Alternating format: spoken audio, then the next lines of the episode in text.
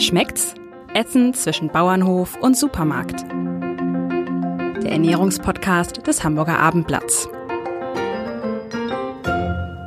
Herzlich willkommen, liebe Hörerinnen und Hörer, ähm, in unserem Podcast rund um Genuss, ums Essen, äh, um Nahrungsmittel. Heute wollen wir mal hören, wie wir uns das dann alles so ähm, selber ähm, an, heranzüchten können, was wir so auf den Teller bekommen. Äh, wir haben einen äh, prominenten Gast, Matthias Schuh ist hier. Herzlich willkommen. Ja, hallo, freue mich, dass ich hier sein darf. Matthias Schuh ist gelernter Gärtner und gibt sein Wissen seit 1995 in den von ihm gemanagten Gärten des Freilichtmuseums am Kiekeberg an interessierte Hobbygärtner weiter. Manche mögen ihn auch kennen als Fernsehgärtner beim NDR. Und er sagte jetzt hier eingangs unseres Podcasts unter Gartenfreunden duzt man sich. Also nochmal von mir auch herzlich willkommen, Matthias. Wie ist das eigentlich? Ähm, äh, das eigene Gärtnern äh, liegt ja so ein bisschen im Trend. Ich denke, das war auch schon vor Corona so und spätestens seit der Pandemie äh, gibt es einen Ran auf Schrebergärten und werden vielleicht auch die vorhandenen Gärten interessanter. Ähm, nimmst du das auch so wahr? Wie, wie groß ist der Trend zum Gärtnern?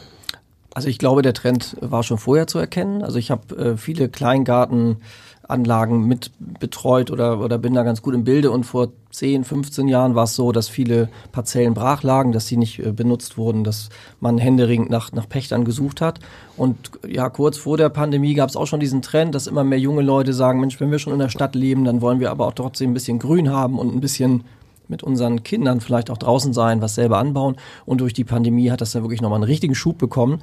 Also, dass jeder plötzlich seinen Garten neu entdeckt und plötzlich den letzten Winkel in seinem Garten ähm, plötzlich wieder sieht und sagt, Mensch, da wächst ja noch irgendwas oder da ist ja noch irgendwas. Und ich habe es auch gemerkt, in dem ersten Lockdown äh, habe ich täglich zig WhatsApp-Nachrichten bekommen von, von oder Bilder. Äh, was kann ich mit der Pflanze machen? Kann die weg? Kommt da noch was? Muss ich die düngen? Muss ich die umpflanzen? Also da gab es nochmal einen richtigen Schub und der hält an und ich hoffe aus meiner Gärtnersicht, dass er auch weiterhin anhält und dass er weiterhin Bedeutung hat, auch vielleicht, wenn uns die Pandemie nicht mehr so intensiv beschäftigt.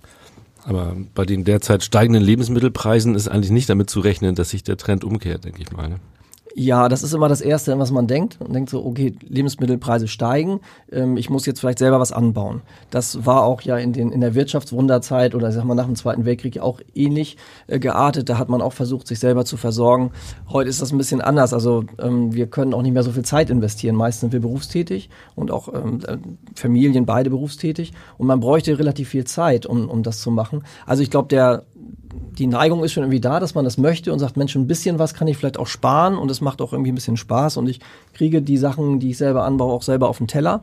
Aber man darf nicht vergessen, das macht viel Arbeit und ähm, das kostet auch viel Zeit und Zeit ist Geld, sagt man heute. Und da muss man schauen, ob die Rechnung wirklich aufgeht. Also ich finde die Tendenz gut und ich finde es toll, sich aus dem eigenen Garten zu ernähren, keine Frage.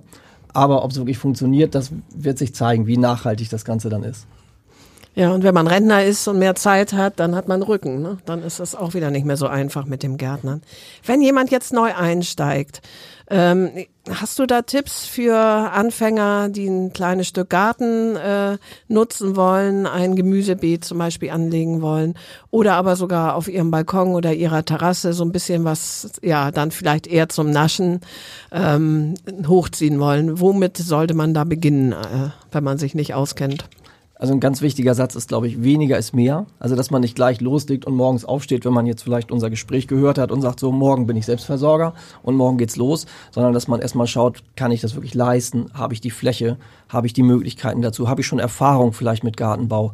Habe ich schon mal irgendwas in die Erde gebracht, irgendwas übers Jahr gebracht und dann was geerntet? Und ich würde selbst wenn ich nur Balkon oder Terrasse habe, mit kleinen Töpfen, mit, mit kleinen Mengen anfangen, denn sonst wächst einem das im, im wahrsten Sinne über den Kopf und man wird der, der Sache nicht mehr her und das wäre auch schlecht. Also ich würde auf jeden Fall klein anfangen und mit einfachen Sachen, also mit Dingen, die nur eine kurze Vegetationsphase haben, zum Beispiel Radieschen fallen mir immer ein, auch mit Kindern, die sehe ich aus und wenn es gut läuft und ich im, zeitig im Frühjahr irgendwann dran bin, habe ich nach sechs Wochen die ersten Radieschen und dann habe ich einen Erfolg und wir brauchen auf jeden Fall ein Erfolgserlebnis, wenn das Ganze zur Qual wird und umkippt und, und ich äh, dann plötzlich der Sklave meines eigenen Gartens bin, dann funktioniert das Ganze nicht. Man muss mit sehr viel Herzblut, mit sehr viel Freude daran gehen und wenn das nicht vorhanden ist, dann wird das auch nichts mit dem Anbau von Nutzpflanzen.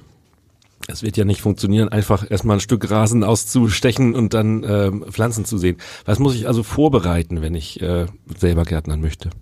Also wenn er tatsächlich, wie bei dir jetzt, wenn du sagst, du hast einen Rasen und du möchtest es umbrechen, äh, dann ist das grundsätzlich schon mal eine gute Idee, also den, den Rasen umzudrehen oder die Grasrode abzunehmen. Und dann muss man halt schauen, ist der Boden, den ich in meinem eigenen Garten habe, in meinem eigenen Ort, ähm, wir reden ja jetzt, sage ich mal, für ganz Norddeutschland oder für ganz Deutschland, äh, gibt es große Unterschiede. Also in der Lüneburger Heide, wo ich herkomme, haben wir sehr sandigen Boden. Der ist für einige Sachen gut, für andere auch nicht gehaltvoll genug. Oder wenn wir von der Nordseeküste, von der Gegend um Dithmarschen, Wesselburen, sage ich mal so, Kohlanbaugebiet, denken, da ist ein sehr schwerer, gehaltvoller Boden, der ist aber nicht durchlässig. Und es gibt im Grunde immer zwei Dinge, die für fast alle Gemüsesorten wichtig sind. Das eine ist gehaltvoll, also einen gewissen Düngegehalt brauche ich im Boden, damit was wachsen kann. Und durchlässig. Durchlässig bedeutet, es sollte nicht zu Staunässe kommen, die Wurzeln sollen sich frei entfalten können. Und wenn ich das beides irgendwie so ein bisschen habe, also nährstoffreich und durchlässig, dann kommen die meisten Pflanzen damit gut zurecht. Also der, der umgebrochene Rasen alleine ist es nicht, sondern ich muss schauen, wie fühlt sich der Boden an, auch mal die Hände benutzen, mal die Nase benutzen, gucken, wie riecht der, wie fühlt er sich an und dann halt schauen, habe ich einen sandigen Boden, muss ich den vielleicht ein bisschen mit Kompost, organischer Masse ein bisschen auffrischen oder ich habe einen sehr schweren, gehaltvollen Boden, den ich dann eher mit, mit Sand oder mit Laubkompost so ein bisschen fluffiger mache. Aber das geht, würdest du sagen, schon so ein bisschen nach Gefühl, oder? Ja, man kann viel lesen. Also Wissen schadet nicht, sagt man so. Also lesen ist gut. Aber wenn man sich jetzt äh, ganz viele Gartenbücher vorknüpft und, und schaut, ähm, wie muss ich meinen Boden vorbereiten, welche Pflanzenart, also Kultur sagen wir dann immer, welche Pflanzenkultur kann dort vielleicht wachsen. Dann geht es ja manchmal um gute und schlechte Nachbarn. Dann geht es um Fruchtfolgen. Äh, wenn, ich mir, wenn ich mir das alles anlese, wird es manchmal so kompliziert oder es scheint zumindest so. Und ich sollte wirklich mit einfachen Sachen anfangen und einfach mal probieren. Einfach, einfach mal was ausprobieren. Eine Bohne, eine Erbse, eine Kartoffel einfach mal schauen, wie wird das. Und wenn ich feststelle, oh, das klappt gut, mache ich es vielleicht im nächsten Jahr wieder. Und wenn ich sage, ah, das ist mir zu kompliziert, da muss ich zu viel tun über den Sommer, dann ähm, konzentriere ich mich wieder auf die ein einfachen ja, und auch erfolgreichen Dinge. Ich bin mit Radieschen angefangen und da war dann gleich ein Wurm drin oder ganz viele. Aber das ist, da kommen wir später noch zu, wie man den missliebigen Gartenbewohnern irgendwie ein bisschen Herr wird. Äh, Nochmal zurück zum ersten Gemüsebeet. Da waren wir ja jetzt. Ähm, wie groß sollte das sein? 20 Quadratmeter, schon zu groß? Lieber noch kleiner oder? Also es hängt, wie gesagt, davon ab, wie, wie viel Erfahrung ich schon habe und was ich vorher schon probiert habe. Wenn ich wirklich ganz neu dabei bin und das erste Mal in meinem Leben einen, einen Garten zu betreuen habe, dann sind 20 Quadratmeter schon eine ganze Menge. Das sind vier mal fünf Meter, jetzt mal so ganz grob. Äh, das ist schon ein ganzes Stück und das, es geht ja nicht nur darum, das umzugraben und eine schwarze oder, oder eine Bodenfläche dort zu haben, sondern es geht ja darum, auch die entsprechenden Saatkörner oder die Jungpflanzen in die Erde zu bringen die auch übers Jahr zu bringen, auch zu betreuen, das heißt, die, die, das Unkraut zu jäten, eventuell anzuhäufeln, zu wässern, zu düngen, irgendwie zu betreuen. Kohlpflanzen zum Beispiel werden nochmal wieder aus der Erde geholt und neu gesetzt. Macht man vorher ein Saatbeet. Also 20 Quadratmeter ist schon eine Aufgabe. Also das ist schon, schon viel. Ich würde es vielleicht sogar noch kleiner machen und gerade wenn man vielleicht auch bis jetzt nur Balkon- oder Terrassengärtner ist, das wirklich auch in Kübeln anzulegen, also in, in größeren Pflanzgefäßen. Man kann da ganz einfache Maurerbütten nehmen, wo Löcher unten drin sind oder größere ähm, Keramikgefäße oder, oder Tongefäße und, und dann mal was anbauen und schauen, wie gefällt mir das so. Und äh, ja, wie gesagt, man sollte mit einfachen Dingen anfangen und auch mit, mit kleineren Flächen. Ich habe so das Gefühl, im Moment sprießen überall Hochbeete äh, aus, den, aus den Gärten. Äh, ist das eine gute Sache? Ist, ist das sinnvoll? Ja, die boomen. Äh, zusätzlich zu dem, zu dem generellen Gartenboom kommt noch dieses Hochbeet dazu. Ja, ich glaube, das ist so ein bisschen diese, diese Tendenz, man möchte das rückenfreundlich haben. Wir sind das ja häufig nicht mehr gewohnt. Viele arbeiten im Sitzen und, und wenn man dann an einem Tag sich den Rücken krumm macht, dann äh, ist man eine Woche krank. Und das können, kennen viele gar nicht mehr. Ich glaube, wir müssten uns das wieder antrainieren, einfach mehr im Garten sportlich aktiv zu sein oder, oder auch im Garten als Sport zu benutzen, als, als Sportstätte. Und dann äh, wäre das eigentlich kein Problem. Aber das Hochbeet bringt natürlich noch andere Sachen mit sich oder äh, hat noch andere Vorteile.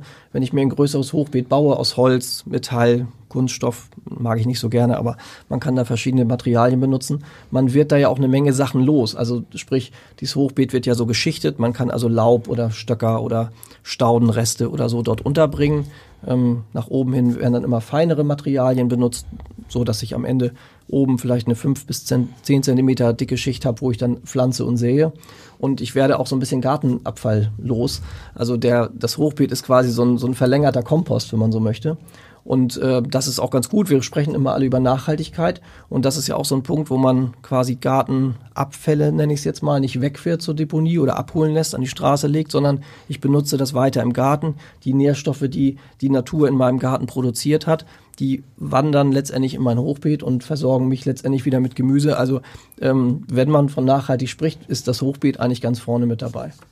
Aber ich kann ja nicht jedes Jahr ein neues Hochbeet anlegen, um meine Astabfälle loszuwerden. Das ist dann vielleicht auch schwierig. Das funktioniert ja nur einmal. Ne? Das funktioniert erstmal nur einmal. Deshalb ist ähm, wie beim Kompost auch, da sagt man ja, man hat nicht einen Kompost, sondern man hat zwei, drei Fächer und schichtet um und, und äh, dreht das Ganze quasi einmal um im Jahr oder alle zwei Jahre. Und das gleiche würde ich auch mit Hochbeeten sagen. Also nicht ein großes Hochbeet von äh, drei mal zwei Meter, sondern ich würde dann eher kleinere anlegen, so ein Quadratmeter.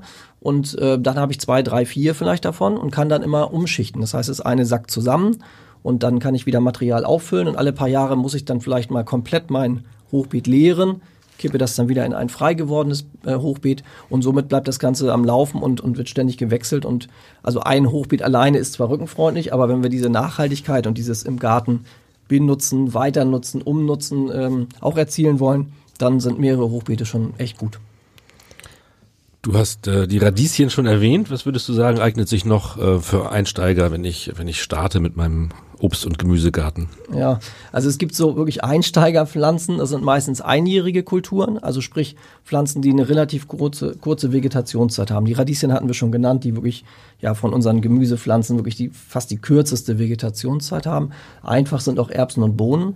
Ähm, die Erbse würde ich auch empfehlen, weil die Erbse kann schon relativ früh im Jahr in die Erde gesetzt werden, kann man im März schon machen. Die ist nicht so frostempfindlich wie die Bohne. Und ähm, wenn ich dann halt früh dran bin oder Lust habe, was zu machen, kann ich das gerne, wie gesagt, Ende März, Anfang April schon machen, aber auch noch im Juni. Also die ähm, Erbse hat eine kurze Vegetation, das heißt, sie braucht ein paar Wochen bis zur Blüte, bis zur Frucht. Und selbst wenn ich wenn ich ungeduldig bin, kann ich damit starten. Und wenn ich ein Spätstarter bin, also sprich im Juni erst anfange, ist die Erbse immer noch eine gute Frucht. Und ähm, als Einsteigerpflanze würde ich auch die Kartoffel empfehlen. Also wer mal Kartoffeln gekauft hat und vielleicht nicht alle verbraucht hat und plötzlich feststellt, oh, die haben so kleine Keime, dann kann man die auch gerne in die Maurerbütt pflanzen oder einfach ins Staudenbeet oder in mein angelegtes Gemüsebeet. Und das ist eine Pflanze, die ungefähr 100, also die Kartoffel jetzt 100 Tage braucht vom Pflanzen bis zur, bis zur Ernte, also bis zu neuen Knollen und ähm, ist eine gute Einsteigerpflanze, ist unkompliziert, aber darf eben nicht so viel ähm, darf nicht so häufig auf der gleichen Stelle angebaut werden. Also da geht es ja immer ein bisschen um Fruchtfolgen. Also die Kartoffel macht man nur einmal, gerade auch im Hochbeet, und da muss man wieder ein paar Jahre pausieren. Ich habe mir gerade übrigens bei euch auf dem Pflanzenmarkt äh, Saatkartoffeln äh, gekauft. Ein Kilo sieben Euro, irrsinnig teuer, wie ich fand. Ähm, das heißt, das muss man gar nicht, sondern man kann einfach die, die Speisekartoffeln nehmen, die ohnehin ihre Ärmchen haben. Ja, also es gibt spezielle Saatkartoffeln, also die von Betrieben angebaut werden. Die werden auch kontrolliert beim Anbau, deshalb kommt auch der Preis zustande. Das sind also nicht irgendwelche Kartoffeln, sondern die sind eben auch wirklich für die Weiterzucht oder für das weitere Anbauen geeignet. Und ähm, die meisten Speisekartoffeln, die wir so kaufen können, bilden auch Keime, die kann ich auch benutzen. Bei den jetzt von dir gekauften ähm, Saatkartoffeln sind das spezielle Größen. Also die, wenn du jetzt zum Beispiel die Bamberger Hörnchen gekauft hast oder so, dann sind das relativ kleine ähm, Knollen, die aber dann auch zu einer guten Pflanze werden. Man darf also nicht glauben, wenn ich die größte Kartoffel in die Erde lege, dass ich auch eine große Ernte habe. Genau das Gegenteil tritt ein. Ich brauche also so Mittelgrößen und die sind eben bei diesen Saatkartoffeln von den Anbietern eben fein sortiert, damit die Pflanze auch wirklich ins Laufen kommt, damit die selber provoziert wird, quasi auch neue Knollen zu bilden. Und habe ich eine große Knolle, die ich in die Erde lege, bei den gekauften Kartoffeln zum Beispiel, dann äh, habe ich meistens keine große Ernte. Aber grundsätzlich gilt, wenn die, wenn die Keime bilden, dann kann ich die benutzen. Aber es wird auch in der industriellen Landwirtschaft werden sogenannte Keimhämmer eingesetzt. Also das heißt, dass die Pflanzen nicht keimen sollen. Dass wir also eine Beute Kartoffeln kaufen, den wir vier Wochen irgendwo liegen lassen können, ohne dass er keimt. Das ist fürs Verzehren ganz praktisch, fürs Schälen. Aber wenn wir damit im Garten arbeiten wollen, ist natürlich schlecht. Dann passiert da nicht viel. Wie steht's mit Obst? Ja, also das ist Balkon und Terrasse immer ein bisschen schwieriger. Also ein klassischer Obstbaum sollte schon, also wenn wir jetzt von Apfel, Birne, Kirsche, Pflaume reden, sollte wirklich ein großer, großer Baum auch eine Menge Platz haben. Der braucht dann auch ein bisschen, also weil er übers Jahr oder über die Jahre viel größer wird, braucht er auch wirklich ein bisschen Raum. Und es ist nicht nur der, der oberirdische Raum, den er einnimmt, sondern es ist auch die Wurzel. Wenn ich also einen großen Baum pflanze, kann ich darunter nach zwei, drei, vier Jahren nicht mehr besonders viel Gemüse anbauen, weil die Pflanze eben auch einen gewissen Wurzelbereich für sich beansprucht. Und von daher, Obst und Gemüse ist dann immer ein bisschen schwierig, ist ja denn, ich habe einen riesengroßen Garten. Aber es gibt eben auch so einen Trend, ähm, auf Balkon und Terrasse Obst anzubauen. Da ist zum Beispiel die Kulturheidelbeere, die auch so eine Trendpflanze ist, auch als Obst auch in der Ernährung eine große Rolle spielt. Ähm, das ist eine Pflanze, die auch durchaus im Kübel gehalten werden kann. Man muss nur aufpassen, dass diese Kübel nicht zu sonnig stehen, weil Obstbäume äh, oder Obstpflanzen mögen keinen warmen Boden und die Tendenz ist schon da, wenn wir immer wärmere Sommer bekommen und wir haben da einen Topf stehen und die Sonne scheint drauf, dann hat sich der Topf am Tag auf 30, 40, 50 Grad erwärmt. Das ist vielleicht für eine Gemüsepflanze ganz gut, aber für ein Obst sollte es ein bisschen kühler sein. Also Obst gehört für mich eigentlich eher wirklich in den Boden.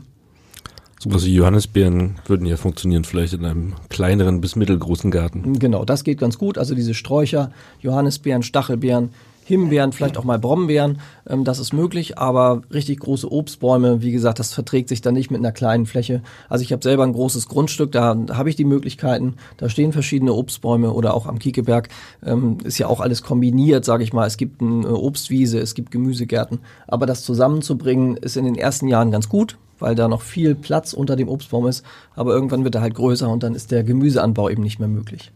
Ich glaube, so eine klassische Kübelpflanze ist doch die Tomate, ne? Also die, die liebt es doch eigentlich, in Kübeln gepflanzt zu werden. Also die würde dann ja auch sehr gut äh, auf den Balkon passen. Genau, das ist wirklich eine Pflanze, die auch diese Bodenwärme ganz gut vertragen kann. Also wenn die, wenn der Boden sich erwärmt, dann wächst die Pflanze besser und schneller. Und äh, Tomaten mögen ja nicht so gerne regnerische Tage. Gut, in den letzten Jahren hatten wir eigentlich, also bis aufs letzte Jahr hatten wir eigentlich immer relativ gute Tomatensommer, sage ich mal so. Ähm, und beim Kübel hat man auch immer die Chance, gerade eine Tomate auch mal, wenn es regnerisch sein sollte, mit dem Kübel zusammen vielleicht um das Dach zu schieben. Also dass ich dann vielleicht sage, ah, die nächste Woche wird ein bisschen feuchter, dann nehme ich meinen Kübel inklusive Tomate und schiebe den so ein bisschen um das Hausdach oder Carport oder wie auch immer. Und wenn das Wetter wieder gut ist, schiebe ich die Pflanze wieder vor. Das ist eben der, der Luxus, sage ich mal, bei Kübelbepflanzung oder bei Kübelgemüse, ähm, dass ich also immer so ein bisschen der Sonne oder dem Regen, vor dem Regen fliehen kann oder in die Sonne stellen kann. Das habe ich natürlich im normalen Beet nicht. Mein Beet kann ich halt nicht verschieben. Was muss ich denn so im Moment tun im Frühjahr äh, in meinem Garten eigentlich? So ganz generell. Ja, wir sehen ja jetzt, wenn wir mit dem Auto oder mit dem Fahrrad äh, durch die Gegend fahren, dass es am Wegesrand, in den Vorgärten, überall fängt es an, grün zu werden. Die ersten ähm, Frühblüher, Zwiebelblüher fangen irgendwie an zu wachsen und wir freuen uns an der Natur. Und im Garten gibt's jetzt halt viel zu tun, wenn ich nicht schon im Herbst mein Beet, mein Gemüsebeet vorbereitet habe. Das heißt also eventuell umgegraben habe, ähm, das mit Mist belegt habe oder mit Kompost gedüngt habe oder ähnliches. Und dann wird es jetzt allmählich Zeit, denn jetzt wirklich so, wir gehen auf die Eisheiligen zu, das ist die Zeit so Mitte Mai, wo wir sagen, da ist nicht mehr mit Frösten zu rechnen. Und bis dahin oder ab diesem Zeitpunkt kann ich im Grunde alles in die Erde legen. Und äh, ja, der Boden muss gut vorbereitet sein. Also äh, einfach zu glauben, ich setze irgendwo mal in einen, das Wort Unkraut benutzen wir nicht so gerne, aber wir wissen alle, wovon wir reden. Ähm, wenn ich ein verunkrautetes Beet habe und ich meine, ich sehe oder pflanze da irgendwas rein, dann weiß ich, äh, diese Wildkräuter sind auch eine Wurzelkonkurrenz, die wollen auch leben, die wollen auch Nährstoffe und Flüssigkeit und Wasser. Und äh, somit muss ich also meinen Boden gut vorbereiten. Das ist das A und O. Gerade jetzt im Frühjahr. Sprich, einmal die Qualität nochmal testen, ähm, auflockern. Genau, den Boden umgraben. auflockern, den Boden krautfrei halten einigermaßen. Ähm, schauen, welche Kultur will ich anbauen. Also will ich zum Beispiel einen Kohl anbauen, brauche ich eher einen gehaltvollen Boden. Möchte ich eine Kartoffel anbauen, brauche ich eher einen durchlässigeren Boden, der also eher so Richtung sandig geht. Also alles, was unter der Erde wachsen soll, alles, was Knollengemüse ist oder Wurzelgemüse, braucht natürlich einen lockeren Boden. Eine Möhre zum Beispiel darf nicht in einen verdichteten Boden gesät werden, weil sie sich sonst nicht ausbreiten kann. Und diese diese unterirdischen Früchte, die wir ja so lieben und ernten wollen, die würden sich nicht entwickeln können. Bei Kohlpflanzen ist es anders. Kohlpflanzen sind oberirdisch, Blattgemüse. Die können halt einen gehaltvolleren Boden gut vertragen, damit sie sich eben oberirdisch gut entwickeln können. Sprich, ich muss eigentlich erstmal in ein Gartencenter oder Baumarkt und mir ganz viel Erde kaufen oder nicht unbedingt? Also wenn es gut läuft, sollte man mit dem Boden zurechtkommen, den man zu Hause hat. Also jetzt wirklich den, den Boden, den man vorfindet. Also bei mir zum Beispiel in der Lüneburger Heide ähm, ist sehr sandiger Boden. Ich kann den mit Kompost aufbessern und verbessern, aber ich muss mich vielleicht auch von einigen Pflanzen verabschieden. Also die, wo ich sage, die werden bei mir nicht funktionieren. Also sowas wie Weißkohl, Rotkohl, was eben in, in gehaltvolleren Böden gut funktioniert, das wird in der Lüneburger Heide nicht so richtig gut gehen. Und wenn ich aber weiß, mein sandiger Boden ist eben gut für, für Erbsen- und Bohnenanbau und Kartoffelanbau, dann benutze ich eben diese Früchte. Also wir wollen ja am Ende ein Erfolgserlebnis haben. Und wenn man jetzt wirklich komplett gegen seinen Boden arbeitet, dann wird es halt aufwendig und schwierig und meistens ist das nicht von Erfolg gekrönt. Da muss ich direkt nochmal nachfragen, wo ich äh, den Baumarkt gerade schon erwähnt habe. Ich habe das Gefühl, diese verschiedenen Spezialerden, das wird immer mehr. Ähm, für jede Pflanzengattung gibt es jetzt mittlerweile spezielle Säcke mit äh, Erde oder Boden. Äh, ist das richtig sinnvoll? Ist das, äh, soll man das auch machen oder eigentlich egal? eigentlich nicht ganz egal. Es ist sicherlich immer was dran, aber es ist wirklich so, geht mir auch so, wenn ich in, in ein Gartencenter oder in die Gärtnerei gehe, dann liegen da 35 verschiedene Säcke. Ähm, ich vergleiche das immer so ein bisschen mit dem Shampoo oder dem Duschgel. Äh, da ist es auch so. Da steht auch ein Regal voller Shampoo und ich ähm, für helles, dunkles, weniges, vieles, gelocktes, sonst was Haar. Und ähm, wir wissen alle, also Haare waschen ist okay, aber muss jetzt jeder sein eigenes Duschgel oder sein Shampoo haben? Eher nicht. Und äh, so ist es eben auch bei diesen Erden. Es gibt manchmal Gründe, spezielle Erde zu benutzen, zum Beispiel für hat zwar jetzt nicht direkt was mit Gemüsepflanzen zu tun, aber zum Beispiel für Hortensien oder Rhododendren, die mögen eher einen sauren Boden. Das heißt, das sind Substrate, die eher vom pH-Wert sauer angelegt sind. Aber ob das jetzt Aussaaterde oder Pflanzerde oder Around-Erde oder wie auch immer heißt, das ist ungefähr das Gleiche. Wenn man sich dann hinten wiederum die Packungsbeilage äh, durchliest oder was hinten drauf steht, dann ist da ähnliches drin, ähnliche Zusammensetzung. Manchmal ist es ein bisschen andere Struktur, aber man kann eben auch im Kompost oder im Kompost, den man selber zu Hause hat, ähnliches herstellen. Man muss ein bisschen mehr Geduld mitbringen und man hat das nicht gleich am ersten Tag aber Gärtnern ist auch etwas Langfristiges. Das ist nicht, kein Trend, wo ich sage, das finde ich jetzt in diesem Frühjahr cool und gut, sondern es ist was, was ich länger betreibe und dann komme ich irgendwann auch zu Kompost und auch zu Erde, die zu meinem Garten und zu meinen Früchten passt und das müsste eigentlich das Ziel sein. Also nicht ständig was einzukaufen und was zu entsorgen, sondern das aus dem eigenen Garten zu nutzen. Und wenn man einkauft, auf jeden Fall torfreie Boden wenn es möglich ist, ja. Oder Erden. Also der Torf hat natürlich vor, vor etlichen Jahrhunderten einen Vorteil gebracht. Man konnte Pflanzen in Töpfe in Töpfen kultivieren. Also wenn man ganz normale Gartenerde nimmt, die man zu Hause vorfindet und würde eine Pflanze mit dieser Gartenerde in einen Topf pflanzen und würde dreimal gießen, dann ist der Boden verdichtet wie Beton und die Pflanze kann nicht mehr wachsen. Deshalb war dieser Torf, also dieses, diese organische, fluffige Substanz, war schon gut, weil man eben plötzlich äh, in Töpfen kultivieren konnte. Heute wissen wir, der Torfabbau ist nicht gut für die Natur. Es müssen ähm, Moorflächen trockengelegt werden. Es wird jetzt schon wieder vernässt und man versucht das wieder zurückzudrehen so ein bisschen.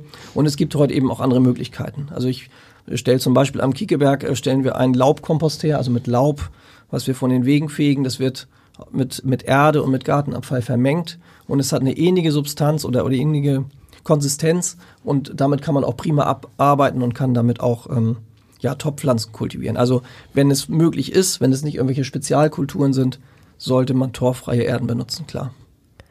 Kommen wir mal zu dem etwas größeren Beet. Ähm, also 50 Quadratmeter, 100 Quadratmeter. Nehmen wir 100. Ähm, wie groß könnte da der, ein 100 Quadratmeter großes Beet richtig bewirtschaftet mit einer Durchschnittsernte äh, äh, wie stark kann das überhaupt, wir waren ganz am Anfang bei dem Thema zur Eigenversorgung beitragen? Also was braucht ein Mensch, wie viel Quadratkilometer braucht ein Mensch, um sich zu, aus dem eigenen Garten zu ernähren? Also Quadratkilometer brauchen wir nicht. Wir können noch in Quadratmetern zum Glück rechnen. Es, es kursiert da immer so eine Zahl von 150 Quadratmeter pro Person, äh, der man sich ernähren könnte. Das ist natürlich immer ein bisschen schwammig, weil man nicht weiß, sind diese 150 äh, Quadratmeter in der Lüneburger Heide, wo der Boden nicht so gehaltvoll ist, oder sprechen wir vom gehaltvollen Boden in der Hildesheimer Börde oder sonst wo. Das muss man immer so ein bisschen relativieren und dann ist auch nicht ganz klar, sind die Menschen dann Vegetarier und essen kein Fleisch mehr oder wird der Fleischverbrauch noch da reingerechnet? Also diese 150 Quadratmeter sind ungefähr so eine Richtlinie und also wir sind zu Hause zu sechst also wenn ich mir vorstelle, jede Person braucht 150 Quadratmeter, äh, das sind dann mal eben 900 äh, Quadratmeter, die ich bräuchte als Familie, um mich daraus, also aus meinem Garten zu ernähren. Und dieser Begriff Selbstversorgung ist natürlich echt ein Riesenbegriff.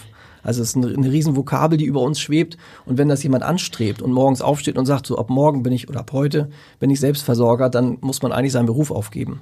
Weil das ist wirklich, ist wirklich viel, wenn man das anstreben sollte. Es gibt ein paar Leute, die das machen, aber die machen das nicht aus einer Laune heraus und stehen plötzlich morgens auf, sondern das ist ein Prozess. Also man sollte mal, hatten wir schon gesagt, mit kleinen Sachen anfangen. Und wenn man da Lust verspürt, das weiter zu betreiben und die Möglichkeiten hat, einen Garten hat, vielleicht auch die Bodenmöglichkeiten hat, die, die Zeit hat, die Lust hat, die Unterstützung der Familie hat und alles, was dazugehört, dann kann das irgendwann mal bei der reinen Selbstversorgung landen. Aber das ist wirklich eine, eine große Geschichte. Und ich glaube, äh, wer berufstätig ist, kann das kaum noch schaffen, es sei denn, er verzichtet auf alles andere, auf Urlaub, auf, auf ähm, Treffen mit Freunden, obwohl die Freunde könnten ja mithelfen im Garten, dann geht's vielleicht ein bisschen besser. Aber das ist wirklich, also 150 Quadratmeter pro Person anzulegen, in Schuss zu halten, den Boden zu verbessern, sich auch dann über den Sommer darum zu kümmern, also zu, zu wässern, zu jäten, auf, anzuhäufeln und so weiter. Das ist viel, viel Arbeit und ich würde jedem raten, nicht mit dieser Idee in den Tag zu starten, sondern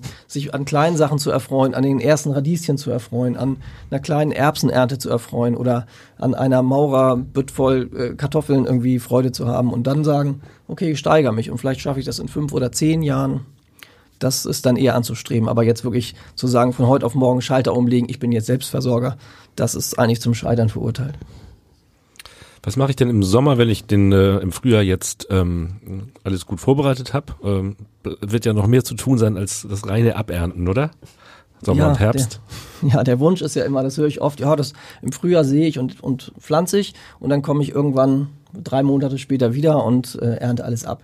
Das funktioniert natürlich nicht. Wir sehen zum Beispiel auch in der Landwirtschaft, beobachten wir das, es wird jetzt im Frühjahr gesät oder gepflanzt und dann wird mehrfach im Jahr äh, der Boden bearbeitet, ähm, Pflanzenschutzmittel, äh, Düngen und so weiter und so fort. Das sind viele, viele Arbeitsschritte, um dann letztendlich zur Ernte zu kommen. Und so ein Gemüsebeet ist eben ja wie ein Haustier im Grunde außer dass das nicht bellt oder miaut, sondern äh, es zeigt mir, wenn ich da drauf gucke, oh, ich bräuchte mal Pflege, ich brauche irgendwas, ich brauche vielleicht mehr Dünger, ich kann vielleicht mit, mit Mulch zum Beispiel, also mit meinem Kompost oder mit ähnlichen Sachen ähm, im Laufe des Jahres noch die Gemüsepflanzen äh, unterlegen. Das heißt, ich lege da was drauf, damit ähm, die Feuchtigkeit, der Regen wieder Nährstoffe einwäscht. Also viele Pflanzen brauchen viele Nähr oder einige Pflanzen brauchen wirklich viele Nährstoffe, andere sind da eher unkompliziert und ich muss so ein bisschen schauen, was was mir wichtig ist und eben bei der Auswahl der Gemüsepflanzen wirklich genau drauf gucken. Das steht eben auch in Büchern, äh, welche Pflanzen Starkzehrer sind oder Mittelzehrer oder Schwachzehrer. Und je nachdem, was ich da für eine Pflanze gesetzt habe und wie pflegeaufwendig die ist, ändert sich eben auch der Arbeitsaufwand über den Sommer. Kann ich eigentlich Rasenschnitt verwenden, um eben den Boden ein bisschen abzudecken, ein bisschen feuchter zu halten? Oder verträgt das auch nicht jeder? Doch, die meisten Pflanzen vertragen das ganz gut. Also dieses Rasenschnitt als Mulch zu benutzen, ist, ist ganz gut. Ähm, es ist nur so, wenn, wenn die Schicht zu dick ist, dann ist das manchmal so eine glitschige Masse. Das kennen wir vielleicht vom Komposthaufen. Wenn ich, wenn wir einen wüchsigen Sommer haben und ich habe innerhalb von drei Wochen dreimal meinen Rasen gemäht und habe auf meinem Kompost wirklich nur Rasenschnitt, dann wird das so eine grüne, schmierige, sehr düngelastige Masse und das kann eben auch zu Verbrennungen führen, was wir sonst eigentlich nur von Mineraldüngern kennen. Also wenn zu viel Nährstoffe in den Boden kommen, die Pflanze die aufnimmt und das Wasser dazu nicht da ist, dann nimmt die Pflanze halt Nährstoffe auf und kann das mit Wasser nicht lösen und man spricht dann von Verbrennen. Das heißt also, die Pflanze ist dann mehr als vollgetankt und kann diese Kraft nicht loswerden und somit kann das auch mal zu Schaden äh, an den Pflanzen führen. Aber ich würde sagen, dieses Unterfüttern, Untermulchen ist eigentlich ganz gut, weil es zum einen natürlich zusätzlich, irgendwann zusätzliche Nährstoffe in den Boden bringt und vor allen Dingen den Boden vor Austrocknung schützt und natürlich den Wildbewuchs äh, so ein bisschen unterdrückt. Hm, muss ich Dünger kaufen unbedingt oder also ich kann das ja nicht selber feststellen, wie mein Boden jetzt gerade beschaffen ist, außer dass ich fühle und rieche.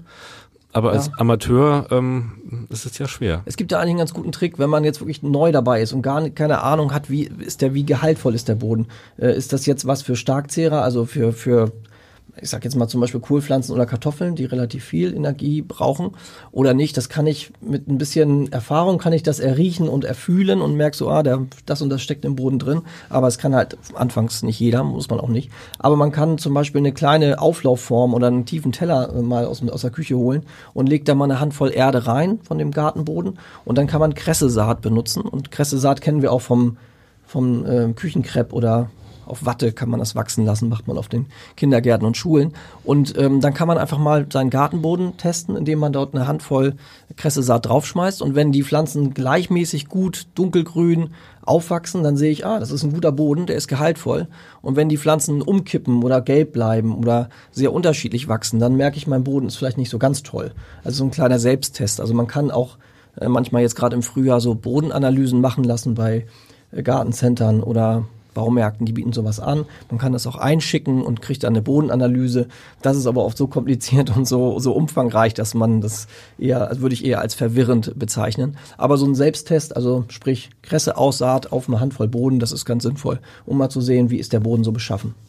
Wie ist denn das mit Wildpflanzen, äh, Wildkräutern, die eben äh, vorm Zupfen noch auf den äh, Beeten wachsen? Also ich weiß zum Beispiel, Brennnessel ist ja so eine äh, Pflanze, die nährstoffreichen Boden liebt. Kann man sagen, wenn, wenn dann Brennnessel wächst, dann kann man eigentlich davon ausgehen, ich muss nicht düngen oder wäre das zu einfach? Ja, es gibt sogenannte Zeigerpflanzen, also die immer anzeigen. Die Brennnessel ist so eine, so ein Stickstoff-Junkie sagt man dazu. Also sie braucht viel Stickstoff. Die wird auch nicht einfach auf einer auf so einem Sandberg wachsen, sondern die braucht immer ja, viel, viel Gehalt und das ist meistens am Wegesrand, wo Laub hinfällt, so Übergänge oder zum Graben hin, wo auch Feuchtigkeit da ist. Und wenn also die Brennnessel auf meinen Flächen wächst, dann weiß ich, da ist genug Stickstoff drin. Aber wenn die Brennnessel da wächst, dann muss ich erstmal raus. Also ich liebe zwar Wildpflanzen und finde es super spannend, am Wegesrand Pflanzen zu entdecken, aber ähm, das eine ist Natur das andere ist Kultur. Und das, was wir machen, ist Kultur. Also sprich, wir wollen Pflanzen im Garten anbauen und da haben die Wildkräuter ähm, zumindest an der Stelle ähm, mit meinem Kohlrabi oder mit meinen Erbsen und Bohnenkartoffeln, äh, die sollten da nicht zusammenkommen. Also die Pflanzen müssen dann raus. Wie ist das mit einem kultivierten Kräuterbeet? Also ich gestehe ja, ich baue jetzt nichts selber an, aber so ein Kräuterbeet haben wir natürlich. Muss ich das ähm, auch speziell pflegen? Ist es sinnvoll, da im Jahr oder zum, zum Start ähm, die Pflanzen neu äh, zu setzen oder kann ich auch die vom Vorjahr nochmal reifen lassen sozusagen? Also bei Kräuter, äh, das Kräuterbeet ist auch mal so, dass der, der Einsteiger im Grunde, man hat vielleicht jetzt nicht Lust, irgendwie 300 Quadratmeter Kartoffeln, Kohl, Erbsen und Bohnen anzubauen, aber so ein paar Kräuter so, um mal den Schnittlauch über das Rührei zu streuen oder um mal vielleicht einen Tee zu kochen oder um eine Pizza nochmal mit frischen Kräutern zu belegen, ist es natürlich großartig. Und da wird häufig einen Fehler gemacht jetzt im Frühjahr, jetzt vielleicht auch gerade beim Pflanzenmarkt am Kiekeberg, wo du auch gerade warst, Angelika, da war es ja so, dass ähm, viele Kräuter angeboten wurden und viele sagen, ah, ich möchte unbedingt einen Majoran haben und ich brauche noch einen Liebstöckel und dann brauche ich auch noch Petersilie und Schnittlauch und dann kaufe ich das alles und setze das alles in einen Topf. Und sollte man wirklich nicht alles in einen Topf werfen im wahrsten Sinne, sondern das sind zwei unterschiedliche Pflanzengruppen. Es gibt einmal die mediterranen, das sind eher die mit ätherischen Ölen, also ähm, äh, Salbei gehört dazu, ähm, natürlich Lavendel gehört dazu, Rosmarin, das sind solche Pflanzen, die es sehr schottrig und eher karg mögen vom, vom Boden her und gerne auch Wärme vertragen. Die kann man zusammen in ein Beet setzen oder auch in einen Kübel setzen, eine, eine Pflanzschale, was auch immer. Und dann gibt's so, ich sage jetzt mal die heimischen, das sind also dann eher die Laucharten oder auch ähm, ein Basilikum vielleicht, ist auch nicht heimisch, aber der kann eher einen gehaltvolleren Boden ab oder ein Liebstöckel, der braucht sehr viel Platz. Also die sollten so ein bisschen getrennt gehalten werden. Und ich sehe es häufig auch im Balkon. Da werden auf so einem 80 Zentimeter Balkonkasten werden dann sechs, sieben, acht verschiedene Kräuter gesetzt und die kommen miteinander nicht so gut klar und das eine setzt sich durch und das andere hat das Nachsehen. Deshalb ist es umso wichtiger, die vernünftig zu sortieren und viele dieser genannten Kräuter sind ja mehrjährig. Das heißt, ich muss die nicht in jedem Jahr neu kaufen, sondern so ein Schnittlauch kommt wieder. Eine Petersilie, ja, ist so zwei- bis dreijährig. Äh, die verabschiedet sich dann irgendwann. Das kann ich auch selber zur Saat kommen lassen und das Saatgut selber ernten. Oder ich muss mir eben Saatgut oder neue Pflanzen besorgen. Aber viele dieser genannten Kräuter sind eben mehrjährig und man hat da eigentlich eine viele Jahre Freude dran. Kommen wir zum Thema Pflanzenschutz. Ja. Ähm, du sagtest ja, glaube ich, vorhin auch schon, dass ähm, ihr da eben nur ökologisch arbeitet, also keine künstlichen Pflanzenschutzmittel einsetzt. Ähm, was wären so die wichtigsten, wichtigsten Probleme und wie löst man die? Ja, um nochmal auf den, auf den Kiekeberg zurückzukommen. Also wir sind da ja nicht so, dass wir jetzt unbedingt diese Bioschiene einschlagen wollen, aber wir wollen halt so arbeiten, wie die Menschen das vor 200 Jahren gemacht haben. Und da gab es weder chemische Pflanzenschutzmittel noch gab es mineralische Dünger. Also die mussten oder die Menschheit ist immer ohne diese Dinge zurechtgekommen. Und erst in den letzten 100 Jahren hat man halt diese vermeintlich positiven Hilfsmittel zum Einsatz gebracht und dass sie natürlich auch Schaden bringen, müssen wir nicht weiter erklären, das ist klar. Also wir versuchen so zu leben und zu arbeiten, wie die Menschen das eben vor 300, 200 oder vor 100 Jahren noch gemacht haben. Und ja, die drei wichtigsten Dinge sind zum einen die die Kulturen gut zu beobachten. Das ist so ein bisschen wie Naturheilkunde bei Menschen. Also wenn ich eine ausgedehnte Lungenentzündung habe, dann hilft mir wahrscheinlich nicht mehr ein Spitzwegerich-Tee. Dann müssen schwerere ähm, Geschütze aufgefahren werden. Aber wenn ich meinen Körper gut beobachte oder in diesem Fall mein Gemüsebeet, dann sehe ich eben, was fehlt der Pflanze. Oder ist da vielleicht ein Insektenbefall, also ein Schädlingsbefall. Und wenn ich den frühzeitig erkenne, kann ich meine Pflanzen stärken mit Pflanzenstärkungsmitteln. Das ist nichts, was ich kaufen müsste, sondern das sind oft Dinge, die die Natur bietet, aber wir haben es halt vergessen. Also es ist nicht weitergegeben worden von der letzten Generation auf die jetzige. Sprich zum Beispiel kann man einen Sud herstellen aus Schachtelhalm, Rhabarberblättern und Zwiebeln. Das wird wie ein Tee aufgegossen und diese Flüssigkeit kann ich entweder spritzen, also mit so einem Zerstäuber auf die Pflanzen bringen, um sie vor Pilzkrankheiten zu schützen oder damit auch gießen und dann nimmt meine Pflanze, meine Kulturpflanze, nimmt dann diese Stoffe auf, Kieselsäure zum Beispiel oder, oder Schwefel und stärkt sich von innen, also ist dann widerstandsfähiger gegen ähm, Schädlingsbefall oder gegen Pilzkrankheiten. Das ist, glaube ich, ein wichtiger Punkt. Also das gut zu beobachten, macht natürlich wieder zusätzlich Arbeit. Wenn ich ein chemisches Mittel benutze, dann kaufe ich das, rühre das an, spritze das drauf. So muss ich halt gut beobachten. Ich muss mir diese, diese Pflanzen, die ich zur Stärkung benutze, noch selber besorgen oder aus der Natur entnehmen oder aus dem eigenen Garten entnehmen und ähm, macht es halt alles aufwendiger. Aber ich weiß dann auch, was ich, was ich esse. Also ich kann mir ganz sicher sein, wenn ich es selber angebaut habe, dass es äh, unbelastet ist. Also das eine ist eben die Natur gut beobachten, die Dinge aus der, aus der Natur ähm, nutzen für, für mein Gemüsebeet.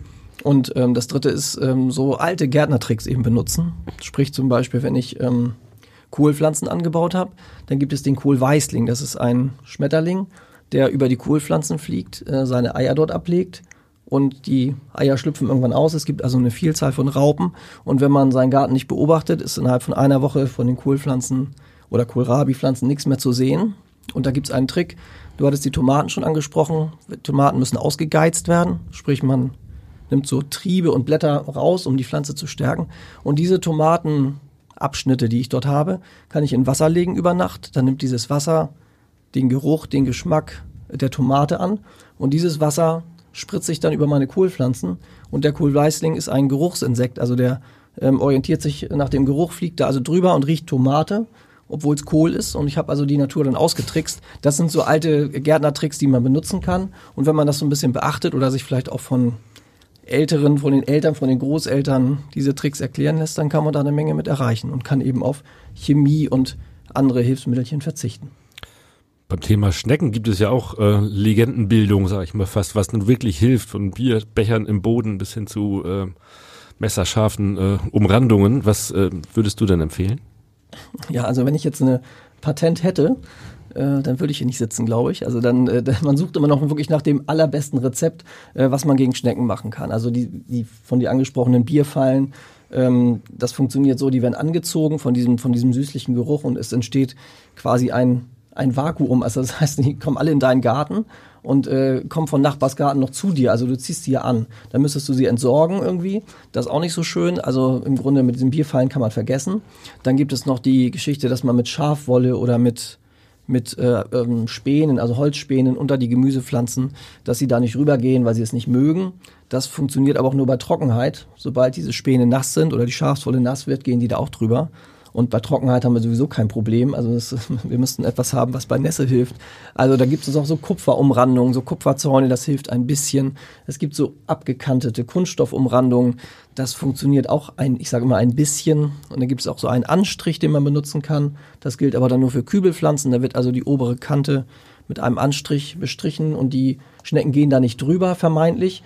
Das klappt, so, solange kein Blatt über diese Kante sich legt vom Kohlrabi oder so. Und dann würde natürlich die Schnecke den Weg über dieses Blatt in den Topf finden und kommt dann nicht wieder raus. Habe ich das, also die Schnecke sogar eingefangen und die kann dann gefräßig meine Pflanzen auffressen. Also es gibt wirklich kein Patentrezept. Was man machen kann, ist eben im, schon im Herbst und im Winter die Gelege der Schnecken. Also die legen ja Eier. Und wenn ich die im Laufe des Winters durch Beunruhigung des Bodens, also wenn ich mit der Hand da durchgehe oder mit dem Grubber durchgehe und die Beete auflocker und diese Nester freilege, dann freut sich zum Beispiel das Rotkehlchen, frisst das sehr gerne. Und ähm, dann kann ich so ein bisschen die Population unterbinden. Und jetzt im Frühjahr, wir haben jetzt, glaube ich, die nächsten Nächte werden relativ mild. Ähm, dann kann es sein, dass die ersten Schnecken unterwegs sind. Und wenn ich gleich die erste Population absammeln kann und irgendwo hinbringe, dann verhindere ich natürlich, dass sie sich vermehren können. Und dann kommt diese ganz große Flut, die wir ja kennen aus dem Juni, Juli, August, äh, Gewitternächten, wo der ganze Garten voller Schnecken sein könnte. Das äh, wird dann meistens unterbunden. Also frühes Absammeln der Eiablagen, das ist schon mal ganz gut. Und wer hat im Garten halt die Tigerschnecke, weiß nicht, ob die bekannt ist, das ist so eine Nacktschnecke, die getigert ist.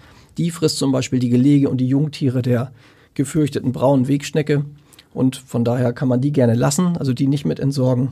Ich züchte die zu Hause geradezu, also ich habe so 20, 30 Stück im Garten und seitdem haben wir eigentlich auch keinen großen Schneckenbefall mehr. Das heißt, die fressen wirklich nur Schnecken und nicht den Kohlrabi. Das sind äh, Raubtiere sozusagen. Ja, die fressen, also die findet auch mal, auch mal an Pflanzen, aber eher an schon abgestorbenen Pflanzenteilen. Also ich habe die eigentlich noch nicht wirklich an grünen ähm, Salatpflanzen, Kohlpflanzen gesehen, sondern eher an abgestorbenem, also wenn ich Rasenschnitt irgendwo liegen habe oder oder verwelkte Blätter oder so, da sind die auch mal dran, aber eher haben die es auf das Gelege der anderen Schnecken abgesehen. Kommen wir mal zu ganz großen Tieren. Mein Garten äh, leidet unter Rehen. Gibt es irgendwelche Gemüse- oder Obstpflanzen, die Rehe nicht mögen? Verlässlich nicht mögen? Ja, also alle Nachtschattengewächse sind ja alle grünen Pflanzenteile von Nachtschattengewächsen sind für uns Menschen nicht gesund und da gehen auch keine Rehe und Hasen dran. Sprich, das sind Kartoffeln und Tomaten zum Beispiel. Aber man kann nicht jedes Jahr im, im Garten Kartoffeln anbauen, das gibt der Boden nicht her.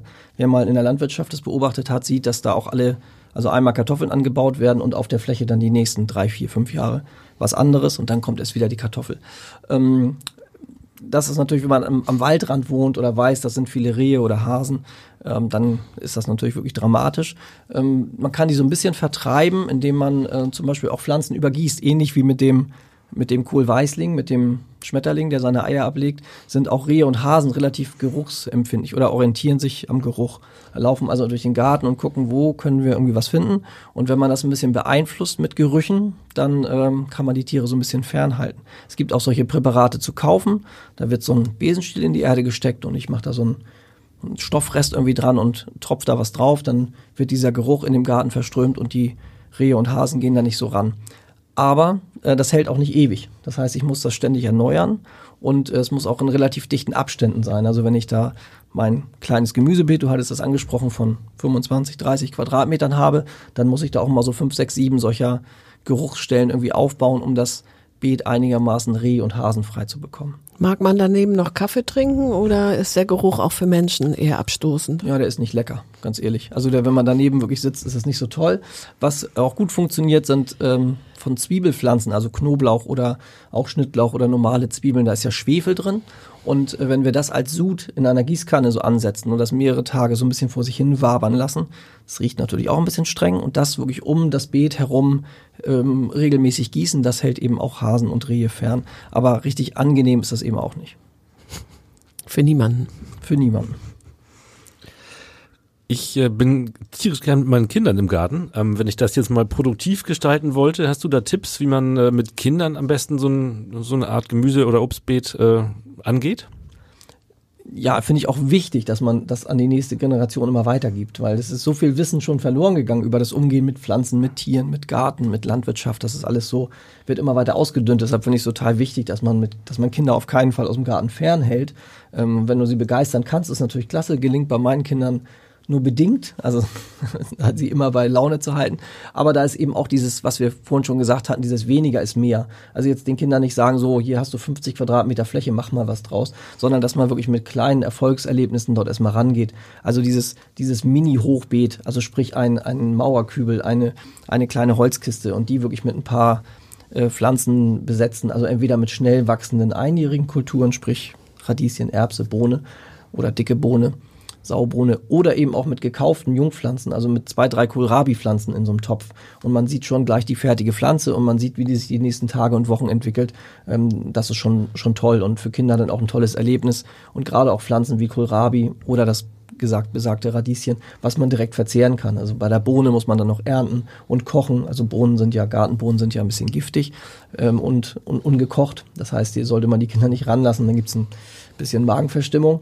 Also es stirbt da keiner, aber es ist nicht so angenehm. Und deshalb so Pflanzen, die einfach sind, eine Möhre, ähm, solche Sachen, die man auch direkt aus dem Boden in den Mund stecken kann im Grunde. Das finde ich immer besonders gut bei Kindern. Die sind ungeduldig, da muss immer schnell was passieren und deshalb finde ich diese einfachen Kulturen für Kinder ideal und für Erwachsene letztendlich auch. Da sind wir wieder beim Radieschen. Ja, genau, genau. Wir haben jetzt über ganz viele verschiedene Arten gesprochen. Nun gibt es ja innerhalb der Arten auch noch Sorten. Ja. Also alte Sorten, äh, junge Sorten, moderne, weniger moderne.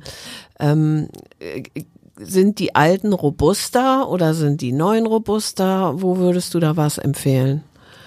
Das kann man nicht so generell sagen. Also der Mensch bei Kulturpflanzen ist es so, das sagt ja schon der Name Kulturpflanzen, Nutzpflanzen oder ganz speziell eben auch Kulturpflanzen, bedeutet ja, der Mensch beschäftigt sich ständig damit. Also man versucht was Neues zu züchten, was anderes. Und jede Neuzüchtung soll ja eine Verbesserung bringen. Und der Mensch ist schon seit ein paar tausend Jahren dabei, immer äh, eine Verbesserung äh, zu erzielen. Und äh, wenn wir jetzt von den alten Sorten sprechen, dann haben die sicher, waren die zu der Zeit, als sie modern waren oder als sie aktuell waren, war es auch das Beste, was es, was es gab. Und dann ist der Mensch immer bestrebt, irgendwie was an der Sorte zu verbessern. Also wir können gerne mal das Beispiel der, der Bohne zum Beispiel nehmen.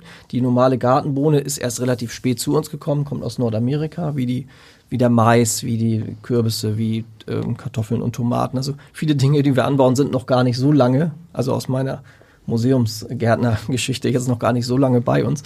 Und die Bohne ist eben auch aus äh, Mittelamerika gekommen und ähm, die hat zum Beispiel Fäden.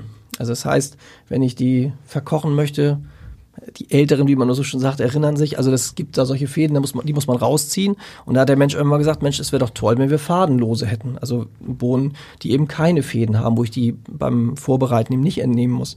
Und dann hat man fadenlose gezüchtet, das war ein Vorteil, das war gut. Aber wiederum äh, bringt es auch Nachteile, weil das vielleicht zu Lasten des Geschmacks geht. Aber das war den Menschen zu der Zeit dann nicht so wichtig. Dann geht es manchmal um den Ertrag. Man möchte also ertragreichere Sorten haben. Dann hat man ertragreichere, geht vielleicht wieder zu Lasten des Geschmacks. Und heute sind viele Sorten so vereinheitlicht. Und das sehen wir zum Beispiel auch beim Obst, bei den Äpfeln. Diese Tafeläpfel, die wir heute kaufen können, das sind so fünf, sechs, sieben Sorten, die so auf dem Markt noch gängig sind. Äh, die schmecken und ähnlich und sehen auch ähnlich aus. Und ähm, jetzt gerade am Wochenende habe ich den Eckhard Brandt getroffen, den Apfelpapst, und äh, mit dem immer so zu philosophieren über alte Obstsorten, wie unterschiedlich die doch schmecken können, was die für unterschiedliche Lagerfähigkeiten, Nutzmöglichkeiten haben. Das, das macht so richtig spannend und das, deshalb würde ich immer dazu raten, gerade auch mit Kindern und gerade auch mit, mit kleineren Beeten auch wirklich alte Sorten zu benutzen und zu gucken, wie haben unsere Vorfahren davon gelebt, wie hat sich das angefühlt, wie haben die geschmeckt, wie können wir zum Beispiel das Gericht Birnen, Bohnen und Speck nachkochen. Ähm, man kann uns heute natürlich irgendwelche Birnen kaufen und irgendwelche Bohnen. Und damals waren das eben spezielle Sorten, die dazu gehörten. Und dazu gehören eben diese türkischen Erbsen zum Beispiel, das ist eine Bohnensorte. Und ja, die anzubauen macht eben besonders viel Spaß. Und der Geschmack ist dann so, ur, äh, so urtümlich, so ursprünglich. Und das gefällt mir besonders gut, aber das liegt wahrscheinlich auch an meiner, an meinem Job. Ja, Matthias, ich glaube, wir müssen langsam zum Ende kommen. Das war ausgesprochen spannend. Es lohnt sich, äh, sich mit dem eigenen Garten besser zu beschäftigen oder mehr zu beschäftigen, haben wir gelernt, glaube ich.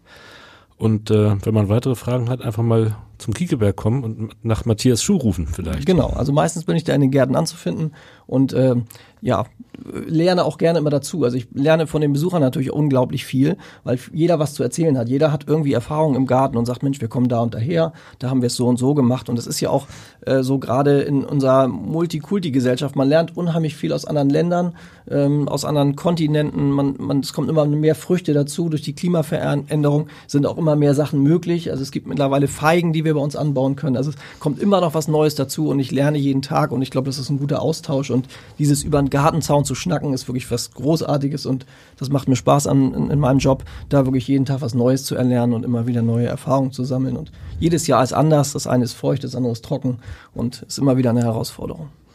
Ich habe jetzt auch viel gelernt und dafür danke ich dir. Ja, vielen Dank. Ebenso. Dankeschön. Weitere Podcasts des Hamburger Abendblatts finden Sie auf abendblatt.de slash podcast.